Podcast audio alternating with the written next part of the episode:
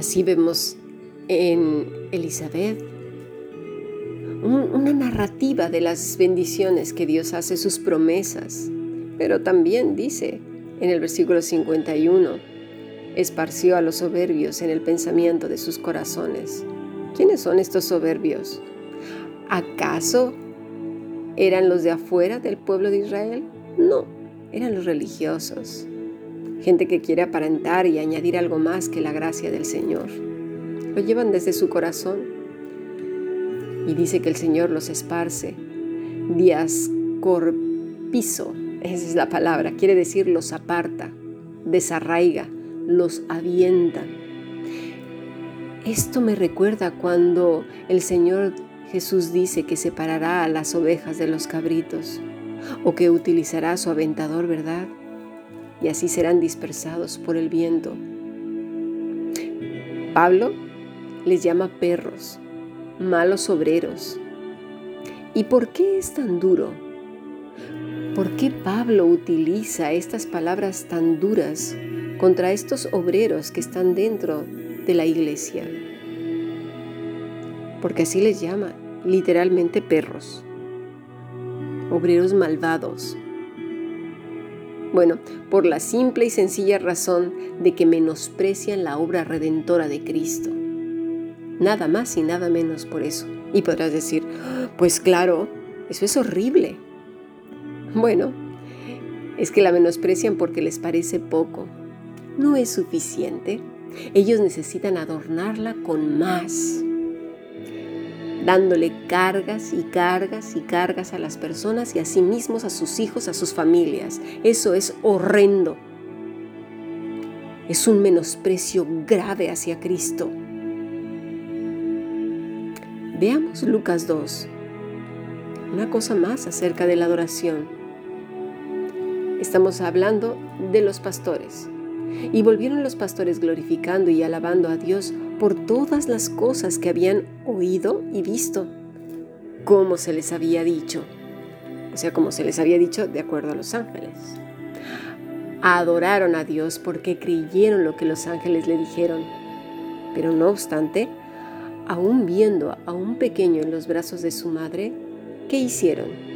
Según este versículo, es eulogeo, hablar bien, predicar, discurso. ¿Sí? Volvemos a ver la obediencia, la fe y la narrativa de las maravillas de Dios en nuestras vidas, en sus vidas, creyendo que aún sin ver, Él las hará. Esa es la adoración no el que si me visto de una manera, no el que si oigo a Beethoven o a Bach, que si em, leo Hamlet o a Oscar Wilde o a quién sabe quién, el principito. No, no, no, no. Creo a Dios en mi corazón. Disfruto de lo que Dios ha hecho, de su creación, de todo lo que tengo a mi alcance y vivo en la libertad con que Cristo me ha hecho libre. No me aparto ni a la derecha ni a la izquierda, es decir, ni a la religiosidad, ni a ni al libertinaje, a la laxitud.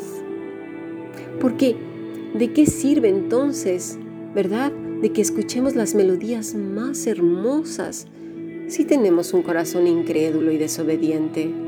un corazón arrogante, en la que la obra redentora le parece poco y le añade religiosidad, separatismo y miles de cosas más. ¿De qué?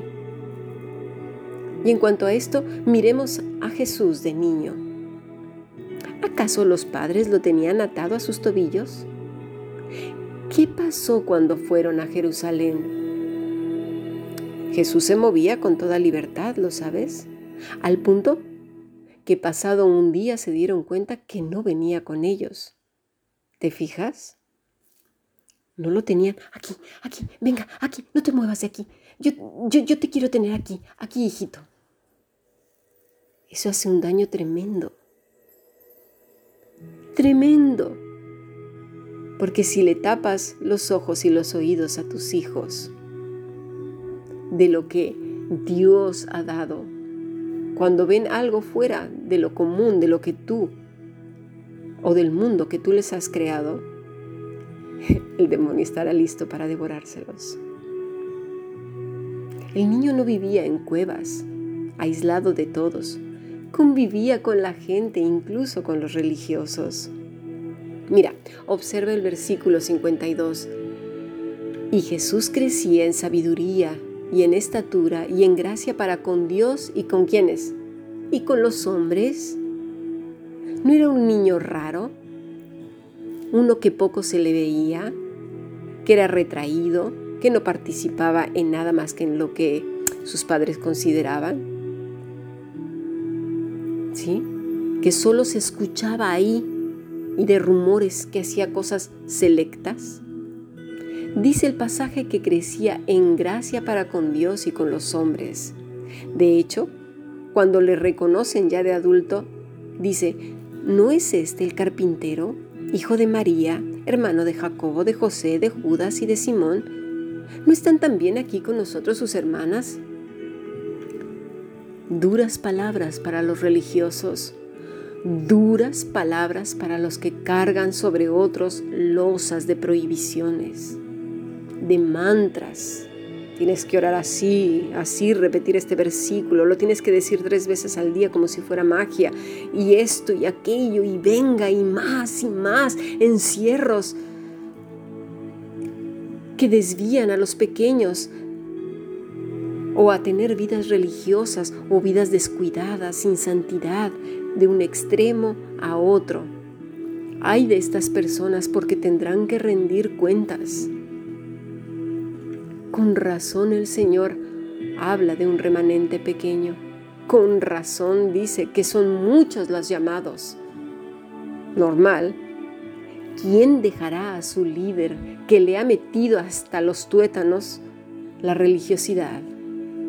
¿Quién dirá me voy porque aquí menosprecian la obra redentora de Cristo, queriendo imponer esto y esto y aquello? Con razón dice el Señor, de labios me honran, pero su corazón está lejos de mí. ¿Por qué? Porque prefieren obedecer la religiosidad antes que a Dios, antes que esa libertad, esa sencillez.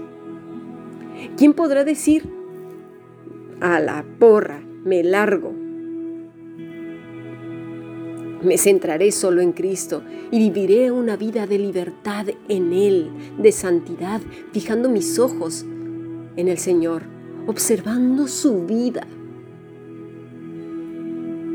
observándolo bien, ni a la derecha ni a la izquierda. Ahora entendemos Josué 1, ¿por qué tenemos que esforzarnos?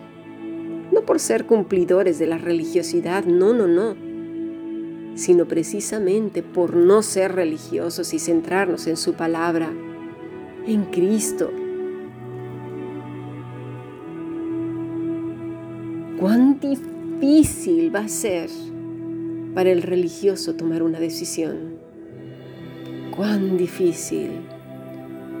Solamente esfuérzate y sé muy valiente para cuidar de hacer conforme a toda la ley que mi siervo Moisés te mandó. No te apartes de ella, ni a la derecha ni a la izquierda, para que seas prosperado en todas las cosas que emprendas. Nunca se apartará de tu boca este libro de la ley, sino que de día y de noche meditarás en él para que guardes y hagas conforme a todo lo que en él está escrito. Porque entonces harás prosperar tu camino y todo te saldrá bien. Mira que te mando que te esfuerces y seas valiente. No temas ni desmayes, porque el Señor, tu Dios, estará contigo donde quiera que vayas deberá resonar sobre nosotros, fijando nuestros ojos en Cristo, el autor y el consumador de nuestra fe, y no nuestras religiosidades. Que Dios nos ayude a permanecer en Él. Sigamos aprendiendo bendiciones.